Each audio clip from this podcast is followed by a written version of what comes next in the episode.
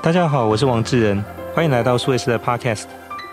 关于新加坡的发展，其实一直是台湾许多听众很关心的。那在去年的十一月，我们邀请到当时的新加坡华文媒体集团新闻中心总编辑韩咏梅到我们 Podcast 节目来帮我们谈了新加坡的创新。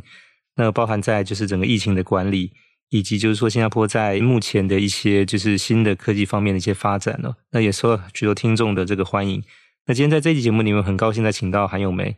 到我们节目来，那他目前是新加坡联合早报的执行总编辑。咏梅你好，哎，你好，志仁，志仁你好，对，那很高兴再次到我们节目来哦。那我想经过大概有半年多的时间，那其实看到新加坡在很多的这个创新跟新创方面的发展，其实还是络绎不绝，风起云涌。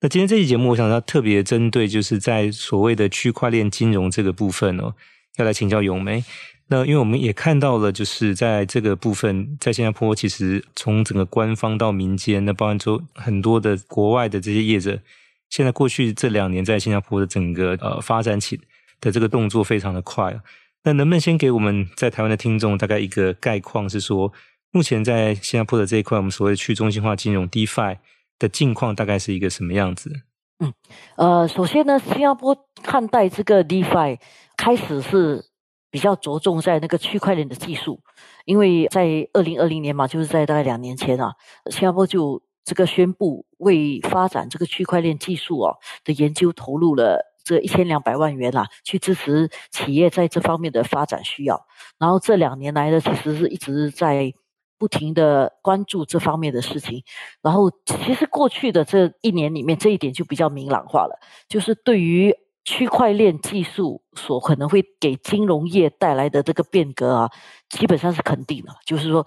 像区块链，有人说包括 Web 三啊，其实褒贬不一啊。因为有人说它是一个科技的幌子嘛，但是有人说他认认为它是一个革命性的科技。呃，这个尤其是去中心化的这一块，能够给金融带来的一些革命性的变化，这一点新加坡还是比较注意的。而且在过去一年里面，我们发觉有。比较多的 DeFi 的企业在慢慢转移到新加坡来，甚至在这边落户，有一些科技跟一些业务上面看起来是比较有前瞻性，而且也比较可靠的。所以在这方面，新加坡就我们就会看到活动更多了一点。对，我想这块我比较好奇哦，就是说，因为刚才谈到几个关键字，就包含像这个新创，包含像金融，包含像区块链，其实讲究去中心化哦。那这几件事其实过去跟新加坡大概可能关系并没有那么强哦。那特别是我们的印象当中，其实新加坡还是一个比较中心化管理的国家哦。那所以就是这一次在这个 DeFi 这个部分，目前看起来动作这么快，是不是跟政府的态度跟也采取了一些动作有关系？是的，确实我也觉得很好奇吧，因为开始对去中心化还没有这个。比较清楚的认识的时候，就觉得，诶，新加坡其实是很中央管理的，对吧？因为很多东西都很像计划经济一样。但是从另外一方面看，新加坡其实是怎么讲？我们很务实啦，就是当发觉这个，因为我们知道我们不可能是那个潮流的创造者，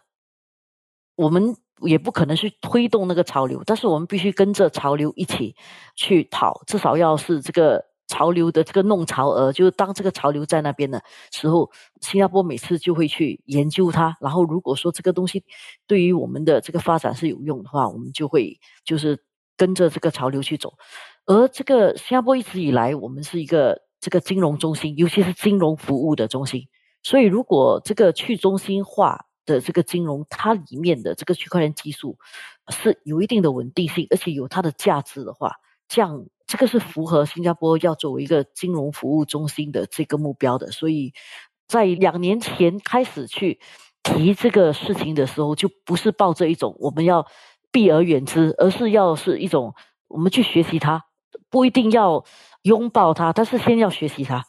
现在那个姿态还是一样的，基本上呢是肯定这个技术它有它的一定的好处，然后包括它在金融业方面所可能。带来的一些变化，但是与此同时啊，也要小心的提醒人们去投资关于这些虚拟货币或者是代币的时候，还是要谨慎一点。所以在新加坡来说，虽然 DeFi 的公司有蛮多已经在这里设立了，但是在做这个区块链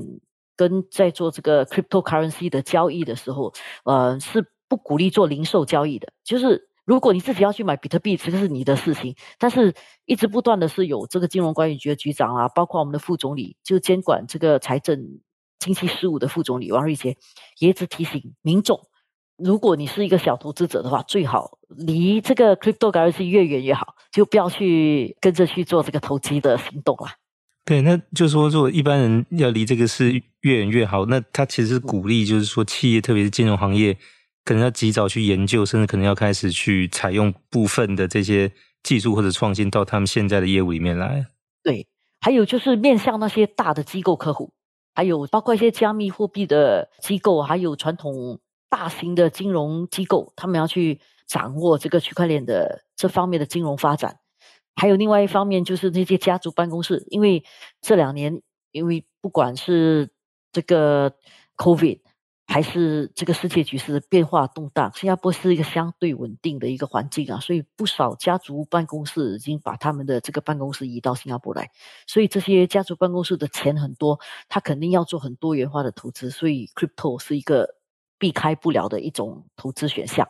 所以这样听下来，就是说现在的这些措施或者政策，其实还是比较偏向一般的机构、金融企业，嗯、可能跟你刚才提到，像这些家族办公室，就是属于这些比较属于超级富豪的这群人，可能对对，在他的资产配置上，或者说他的整个投资的多元性上面做的一些分布，这样。是的，是的。比如说，我举个例子，这边有一家公司是专门做这个比特币的交易，还有。比特币的贷款啊、交易等等，呃，在那里要开一个账户呢，你至少有一百万美元的这个加密货币投资，所以一般小户根本不可能做到嘛。就一百万美元的加密货币，那一般的小户，如果你最多你用你的资产的百分之十来投资在加密货币，那你至少要一千万美元的资产，那真的不是一般人都有的。那像去年就是二零二一年的时候，其实中国政府也针对这个加密货币的交易，就是已经明定说它在中国境内是属于是非法的。那当然，这个其实也防止一部分就是洗钱，或者说可能地下金融这些方面哦。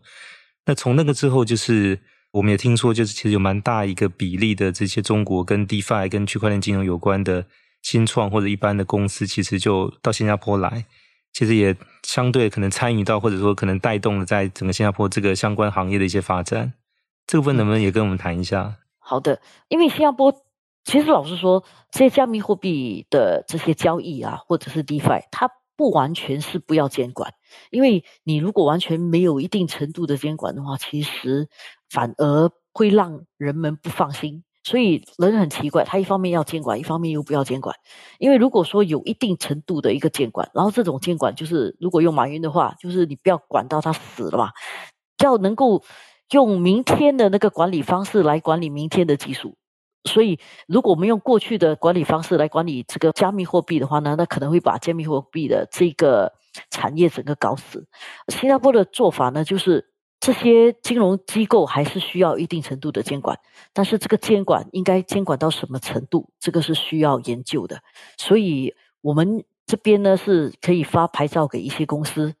我相信以这一点啊，来使得一些从中国大陆那里的公司他们过来这里，他们觉得说，如果在新加坡这个相对比较开放，但是同时有一定程度管理的这个国家来设公司来发展的话。那至少会让人家觉得他们不是非法的。第一，他不是非法，他就有一定的可靠性。因为如果你能够通过新加坡的监管的话，以新加坡的信誉来讲，信誉啊来讲，能够也提高他的公司的这个可信度。所以我相信这一点对于这些公司来讲是有它的吸引力的。那这个对于现在新加坡本地的这些年轻人来讲，就是说，因为我们在包含台湾，包含在很多世界上其他地方看到，过去这几年有蛮多的这些年轻人。也加入到这个所谓的区块链金融的新创的公司行列里面来。那这些公司，当然，我想雨后春笋，在很多不同的应用都有。那我不晓得这一块，随着就是刚才一方面提到新加坡政府有些政策相对比较清楚，以及就是说从外来这样帮中国过来这些相关的这些公司，那针对新加坡本地来讲，就是这些新创公司有没有也受到这些影响或者带动而跟着发展起来？呃，有的，而且不一定是在这个。区块链和代币方面，很多是 Web 三的公司，我看已经有一点像雨后春笋这样起来了。不久前我才刚刚认识一家公司，它是专门做这个在 Web 三里面做身份的认证这样的一个工作的。就是说，以前我们不是觉得我们的所有信息都被 Facebook 控制着吗？他这家公司就是帮人家做你在 Web 三里面的身份的一个统一，大概是这样的一种行业。而且这些年轻人都是二十几岁，刚刚大学毕业，他们出来了之后，他们就利用他们的这技术在做这个创新，所以这样的公司其实开始增加了。然后另外一方面呢，我们很多时候注意区块链技术，我们看到金融的部分，我们就看到这个代币的部分。但是在新加坡来讲，这个 blockchain 的技术也用在其他的部分，比如说我们刚刚有一个这个政府在设立一个叫做 SG Tradex 的一个平台。这个 SG StarDex 这个平台其实是一个怎么说？它是一个呃新加坡贸易数据共享平台，它就让这些机构现在已经有七十多家机构加入这个贸易数据共享平台。那你所有的这个贸易数据都会在这个 StarDex 里面记录，会进入一个区块链。那这么一来，你所有的那些你的生产效率啦，你的节俭的成本啊，还有你可以优化资产使用啦。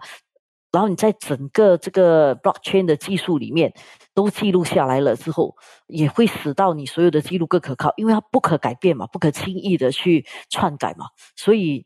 可靠度在这个新的科技里面是非常重要的。它也就能够协助这些公司可以更快拿到这个金融公司、金融机构的融资。所以这个 SG StarDex 这个刚刚设立的这个新加坡贸易共享数据平台。的加入的企业越来越多了，估计到了可能到二零二六年，就是三四年以后，这个项目可能会达到一亿元新币的这个价值。所以，像这样的一种，它这个 Web 三点零或者区块链技术，就不是用在代币，它是用在一些贸易数据的记录上面。所以，这个是一个部分。另外一个部分呢，是用在这个新加坡的医疗卫生方面。以新加坡来讲，去年呢，政府推出了这个数码检测的证明，就是在 COVID 期间，大家都不知道你到底是不是真的打了疫苗啦。有些人会造假说打了疫苗，但是这些东西如果用区块链来记录的话，就可以防止篡改嘛。所以当时呢，我们的政府就用了这个区块链技术，在医疗方面来做这个数码验证证明，所以。整体来讲，我们这里看的不只是金融部分的 Web 三的使用，是在包括政府管理啦，包括其他的部分啊，也都在开拓这方面的这个应用。是因为区块链技术其实除了刚才谈到像这个币或链的这方面之外，其实它本来有一个很重要的特质，就是在所谓的认证这件事情上哦。那比如说像是一些这种食材的履历，从 Farm to Table，就是从农场到餐桌。或者是像一些学习的历程，那刚才其实我们也介绍，就是说，那其实甚至应用在这个所谓的疫苗注射的这个一般的民众，其实这个资料是可以上链去。那一方面上去之后，它也是一个公开不可篡改的。那当然，这个其实会方便很多，就是说，因为这个跟公共卫生在结合之后，其实可以做到相对比较资讯透明，然后比较及时的管理。那对于就是要控制疫情，或者说可能为进一步的开放，这个相对有这样的一个。资料在那里做准备，也是一个比较让大家放心的一个做法。是是，因为信任度还是比较重要的啦。不过，呃，如果我们说回这个币啊的投资，新加坡的这个关于虽然讲说不鼓励小户投资，但是小户还是蛮多在投资这个的。就是根据我们这边做的一个报道嘛，海峡时报做的二零二一年十月的一个报道，新加坡的成年人之中啊，大约有百分之十六是拥有加密货币的。百分之十六，所以按照人口比例来讲啊，这个在全世界是排名第六了。令人有点意外的是，这个东南亚很奇怪，马来西亚也很高，马来西亚啦、印尼啊，也都有大概百分之十七左右。所以加密货币的投资在本区域不算低，因为如果我们看美国的话，同样一个调查，美国的这个成年人中拥有加密货币的只有大概百分之十点四。对。对，所以相比来讲，虽然说我们政府不太鼓励加密货币的投资，但是其实投资的人也还蛮多的。那为什么会这样？这个倒我蛮好奇。就是说，你刚才提到像 新加坡十六，马来西亚十七，然后印尼大概也是在这个比例，其实都比美国要高很多。所以，这个原因是什么呢？呃，我不太理解马来西亚跟印尼为什么会这么高。大概那里有钱人都有投资一点这个加密货币。以美国来讲，第一我看是因为它国家大，所以如果按照城市比例来讲，应该就不一样。它可能有一些非城市化的地方，可能投资加密货币的比较少，所以它的整体比例被拉小。新加坡来讲，我觉得是因为过去几年的新加坡人手上的这个存款比较多，所以呃，如果不买股票，不买房子。你的钱很多，你总是要做一些投资嘛。那如果你本来就买股票、买房子来做投资的话，那你把一部分的钱放在加密货币上也非常普遍。所以新加坡有百分之十六拥有加密货币，我看并不奇怪啦。那当然，我想这个比例这么高哦，这连带就是万一这个币圈有出什么状况的时候，那个承担的风险也高哦。因为就在上个月五月份的时候，其实那个 UST 那个稳定币。对，就是跟 Luna 挂钩的这个，其实就出事哦。对，对，那我当时看，其实，在新加坡的反应也很激烈，特别是外电报道说，有很多这些权益受损的投资者也准备集合要上去 抗议，啊、上街去抗议。这个在新加坡过去比较少见哦。对，那这个有趣啊，因为知道这个 Luna 的公司啊，这个 Terraform Lab，它的设立是在新加坡设立，这个创始人呢，他有个新加坡地址，所以新加坡的一些烧到手的人啊。大概有至少一千个人嘛，大概是受这次的这个币圈的大灾影响，听说就有人是倾家荡产的啦，所以有人跑到这个警察局去报案，但是警方不受理，因为这样的一种币圈，你在这里注册一家公司，他不是说他不在新加坡的这个金融法律底下管的，所以我没有承认这家公司，然后你在这个公司里面。权益受损的话，我是没有办法去，因为它是一种投资行为啊，所以新加坡政府是不认为就这是一个警方要管的事。是这个有点像前几年哦，就是说也有人就是异想天开在卖这个所谓月球上跟火星上的地皮哦。那你当然这个是无法可管的，但当你如果相信你去买了，然后跟他签了约，到最后他怎么去兑现，这个是一个问题。那包含是说，可能也许这个人卷款跑了，后来联络不上。这样事情如果跑到警察局去报案，大概也很难受理，因为他也本来对啊，这个业务就不在就是合法的登记的这个底下哦。对，那当然，我想这个回过头来就是说，也反映到就是永梅一开始提到，就是政府其实面对这加密货币或者区块链的技术虽然很新，但是可能还是要及早有些动作，就是说他强调这个所谓去中心化，所谓的这个就是不用中央来管理，但是某种程度来讲，它很难百分之百就是脱离这个所谓的。现有的这个政府的这个管理，因为一旦真的如果出事情的话，这些受伤害的这些投资者，其实都还是要想办法找到一个方式去维护他的权益啊。对呀、啊，而且你会造成这个社会动乱嘛？你社会一乱的话，就政府就得管了、啊。所以，与其我什么都不管，然后你发大财的时候没事，然后一一亏大钱的时候就要政府，就会造成社会动乱，政府还是得管，那还不如。呃，了解这个东西，然后在该管的时候设定一些标准，然后告诉人家，OK，这些是呃有牌照的，或者是这些是受监管的。这样你在做，你要做这方面的投资的话，至少你知道去找哪一些公司来做投资啦。那我想这一块就是说，呃，当然现在这个区块链包含可能除了这个之外，还有其他的一些新科技的这种发展呢、哦。那过去这几年，其实除了刚才我们谈到的这个中国的这些币圈链圈的公司往新加坡发展之外，之前去年十一月那期节目跟永梅也谈到，是说像也是同样从中国来的那个东海集团的创办人李晓东，在新加坡这边，其实呃那个所谓的虾皮做电商的这家公司，其实也做得很好。就说有越来越多的这些外国公司，其实到新加坡来设立他们这些所谓的新创公司的这些营业据点或者总部哦。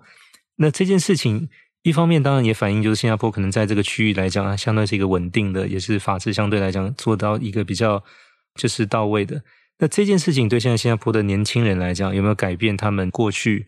毕业之后可能找一份比较稳定的工作？当然最优秀的可能去当公务员，那其次可能到这些大的外商企业。嗯、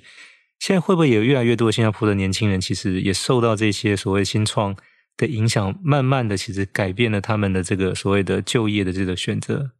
对，虾皮在这里啊，是一家很多年轻人想进去的公司。我一个朋友，他请人，人家宁可到虾皮去 scan 那个 QR 码，做这种简单的工作，他都要好像去参加了，去加入一个这样的新兴公司，都不愿意到一些传统公司去，所以确实是有这样的一个现象。而且这些新创公司呢，尤其是科技人，他给的那个工资非常高。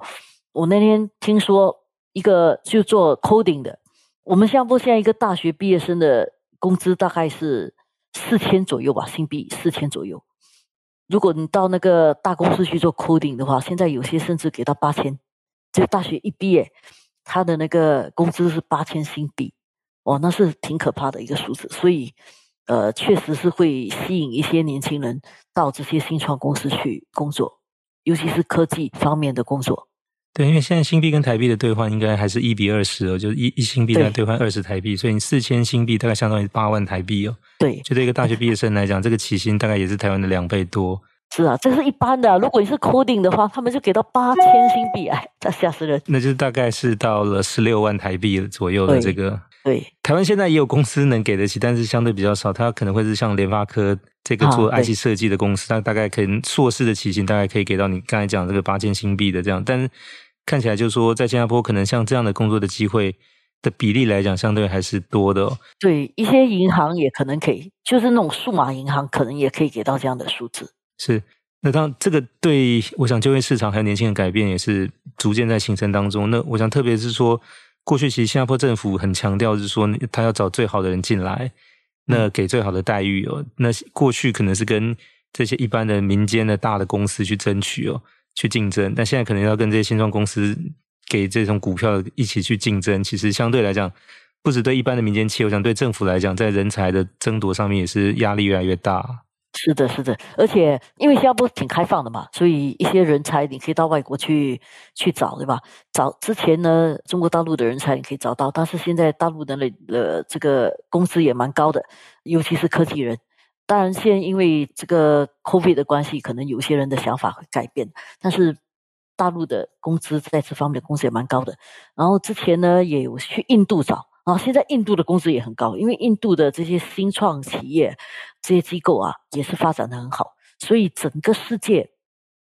在这种能够做数码、能够做新创行业的人来讲，那个人才是挺匮乏的。是，那我想，当这一块来讲，就是说，除了本地的人才加紧培养之外，新加坡在过去这几年其实也算是源源不绝有一些从国外过来的哦。那当然，一方面说新加坡本身的一些政策的吸引。或者说有一些这些条件有没有？不知道。那你预期接下来呢？就是这样的一个持续国外人才继续到新加坡来帮助这边的一些新创，包括像新科技的这种发展，它是可持续的吗？它两方面嘛，一方面新加坡如果一直保持这个能够吸引人才的吸引力的话，我觉得它一定程度上是可持续。但是另外一方面，现在的工作方式已经改变了，你不一定是把人才吸引来。人才可能在世界的那个地方工作，但是你要能够吸引他为你的公司服务，这个是一个趋势啦。那我想最后还是要回到跟区块链金融有关的，就是说，那因为这个部分其实台湾在过去这几年发展也很快哦，但是主要还是来自于一般的这些民间的新创跟所谓的 VC 这一块哦，就政府现在在这一块的琢磨在台湾是还比较少。不知道永梅这边在看，就是说，那这个部分在新加坡继续往下发展的话，下一步我们大概可以预计可能会有一个什么样的 milestone，或者说什么样的一个成绩，接下来在可能明年或者可能在比较短期之内，我们可以看到。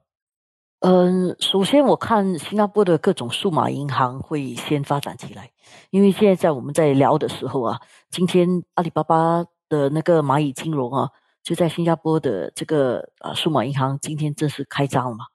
所以，数码银行这个部分，我相信在未来的一两年里面，会在新加坡有一个比较大的变化，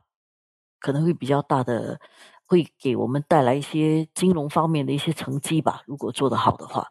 然后另外一方面就是这个去中心化金融，我相信在我们这种我们这里的金融管理局很小心，就是每走一步，其实都。会往前看三步，然后都是先有前瞻性的看了三步之后，下来三步差不多可以走的话，才会走出第一步。我觉得像这样的一种做法啊，这么稳健的发展下去，我相信在这个 DeFi 上面呢，新加坡也会开始会可能在一年后，我预测应该会有一两家公司会能够做出来，会做出一些成绩来。这个是金融方面的。那在一般的，比如说像可能本地的新创，或者是可能国外相关的公司在新加坡的这个发展呢，在 DeFi 这个领域，DeFi 这个领域，我不是很确定会有多少的外国公司会来，不过我相信它在增加之中，因为都说如果好多家族办公室搬到这里来，然后很多这些比较好的这方面的人才。在这里能够找到一个他们觉得比较可靠，而且比较能够发展的地方的话，他们会过来。所以，老实说，我觉得在这个 DeFi 或者 Web 三点零啊，或者区块链里面，有两个字很重要嘛，就是信任，对吧？这个可信度这一点，新加坡在发展这个科技的时候，或者在肯定这个科技，在让这个科技发展的时候，同时也一个配套的来看，我们要怎样加强。对这整套系统的一个信任度，所以其实最近也是在做这方面的投资跟研究。因为上个星期新加坡刚刚举行这个亚洲科技大会，上面就有宣布说会设立一个研究信任度的一个机构，会在大学里面设立一个这样的机构，主要就是针对这个新的这些科技所可能带来的一些问题和一些需要来做的。了解，好。那我想，其实不管在 DeFi，或者说可能接下来其他的领域，包含可能在新的科技方面的一些开发跟应用，我想大概不外乎几点。第一个，你都需要冒险哦。嗯。那当然，这一点可以看到，就是说，可能过去我们对新加坡的印象是大家比较保守，但是现在看下来，其实这个敢冒险的这个程度也提高。那当然，一方面来自对风险的评估，它能够掌控。哦那另外一方面来自于，就是说，你不管去从事任何的风险。其实钱跟人都是要准备好的，对对。那所以我看到就是说，新加坡如咏梅所讲，就是现在其实也欢迎全世界有钱人合法的带着钱过来，那也欢迎这些有各种不同的这些技术专长的人到新加坡来。我想这个其实是一个前提，有让这些改变可以后面再跟着发生哦。对。那可能 DeFi 这个只是其中一个领域，除了这个之外，我想接下来如果再有其他领域的话，大概循着这个模式下来，应该还在新加坡可以再看到有其他不同领域的创新跟应用出现。是啊，有一点我想。我们不只是看那个应用层面上，它能够在金融带来多少变化，在一定的程度上，在那个科技，它的硬知识，在它的这个基础技术方面的研究也需要投入了。你需要去了解这个技术是什么，然后这里面有什么问题，再谈到说它能不能够给你赚很多钱，之前先要对那个技术有一个硬壳的 hard core 的认识。这一点呢，在新加坡这个地方，如果你想保守，它的保守就是在这里。我们要把这个硬知识先搞定，在搞定了之后呢，你去冒险那是可以的。如果这个硬知识不行，还没有搞定就去冒险，那个其实叫投机。所以我想，这个